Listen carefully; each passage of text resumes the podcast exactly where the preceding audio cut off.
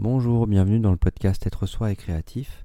Aujourd'hui, on va continuer euh, de parler confiance en soi sous un autre angle. Cette fois-ci, euh, je vais vous proposer d'explorer des, espaces intérieurs où vous ne pouvez pas parler.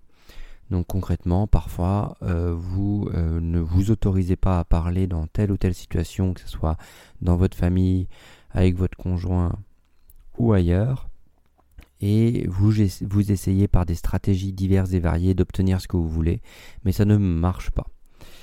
Euh, parfois on reste dans le déni de ça, l'idée c'est déjà de sortir de ce déni, mais une fois que vous sortez de ce déni, vous pouvez le voir.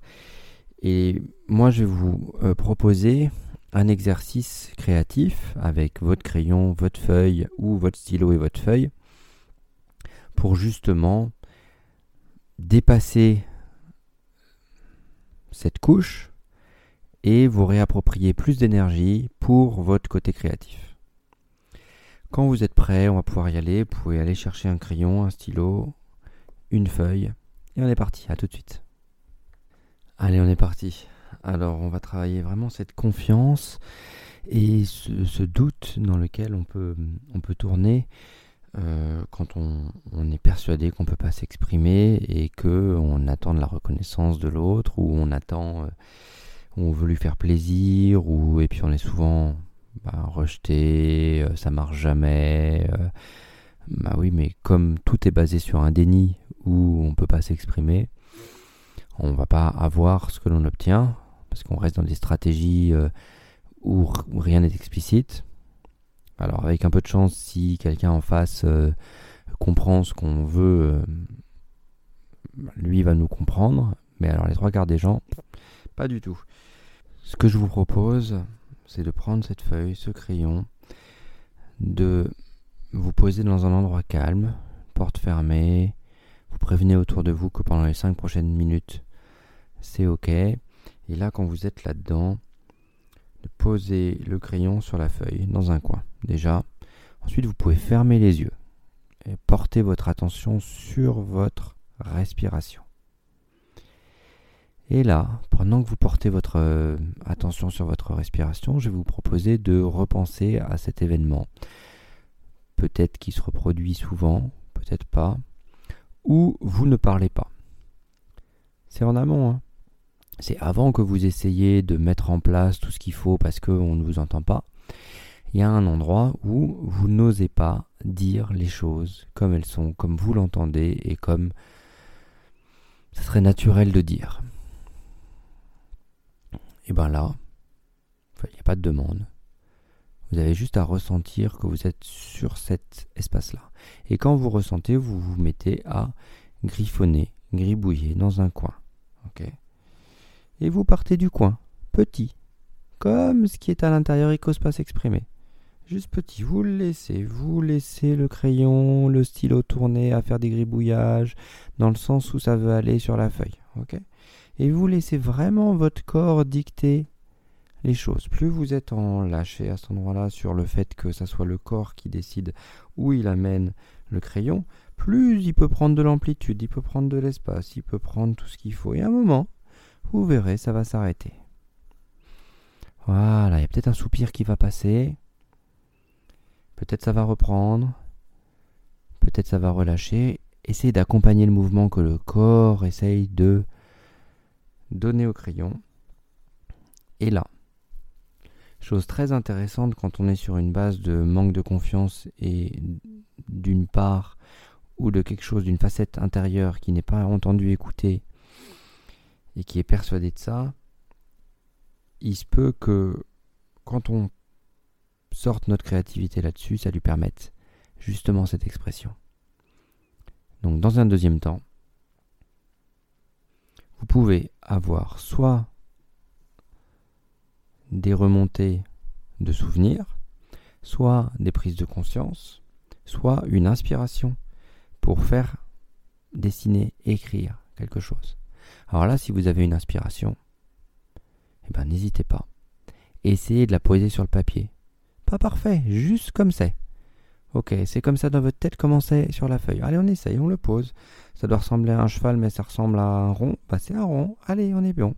Et on va essayer d'éviter tout jugement, de laisser juste passer ce qui vient de l'imaginaire vers, ou ce qui vient de l'intérieur vers la feuille. Et là, je vous laisse un petit peu de temps, tranquillement, pour coucher sur le papier ce qui vous est venu.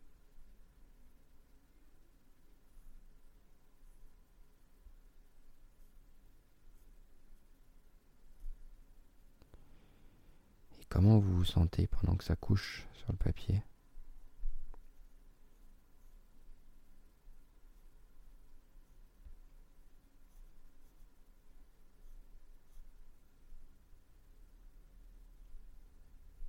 Et à quoi ça ressemble sur le papier?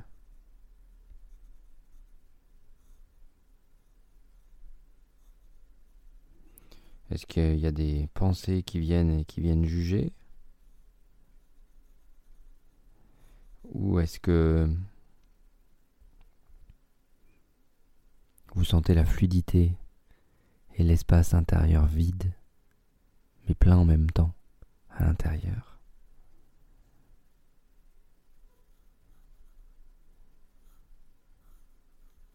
Comment ça se manifeste pour vous, cet espace de tranquillité? Ou de foisonnement parce qu'il y avait plein de choses à essayer de sortir? Et moi je trouve qu'à cet endroit-là, plus on arrive à poser de créativité dans des endroits de où on n'ose pas, où on n'ose pas dire, où on n'ose pas faire, plus on va se réapproprier ces notions de je peux dire, je peux faire, je peux exposer à l'autre sans avoir peur du rejet de l'autre par rapport à ma demande et surtout par rapport à mon besoin. Et peut-être que en fait cette demande qu'on aurait pu faire à l'autre, on peut peut-être se la faire à soi. Et on peut peut-être répondre à ses besoins à soi. Il y, a des, il y a des éléments sur lesquels on peut répondre si on a besoin d'être rassuré, si on a besoin tactile, on a besoin de tout autre euh, élément que l'on pourrait se redonner dans un mode reparentage fait papa-maman pour moi. Et si on a besoin, dans un deuxième temps, de l'exprimer à l'autre, parce que ça pourrait venir de l'autre, et bien là, grâce à cet exercice-là, vous pouvez être plus clair. Vous pouvez clarifier dans votre esprit ce qui est important pour vous. Et plus vous pouvez clarifier, plus vous pouvez l'exprimer à l'autre de manière explicite et claire, plus l'autre pourra se positionner en fonction de là où il en est. Et plus en fonction d'une résistance à une blessure, parce que les choses sont pas claires, les choses sont pas dites.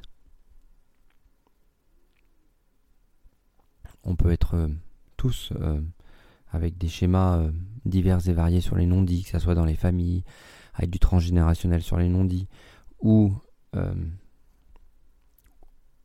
ou par rapport à des croyances personnelles parce qu'on a déduit qu'il fallait pas dire, parce que si on disait, on était forcément.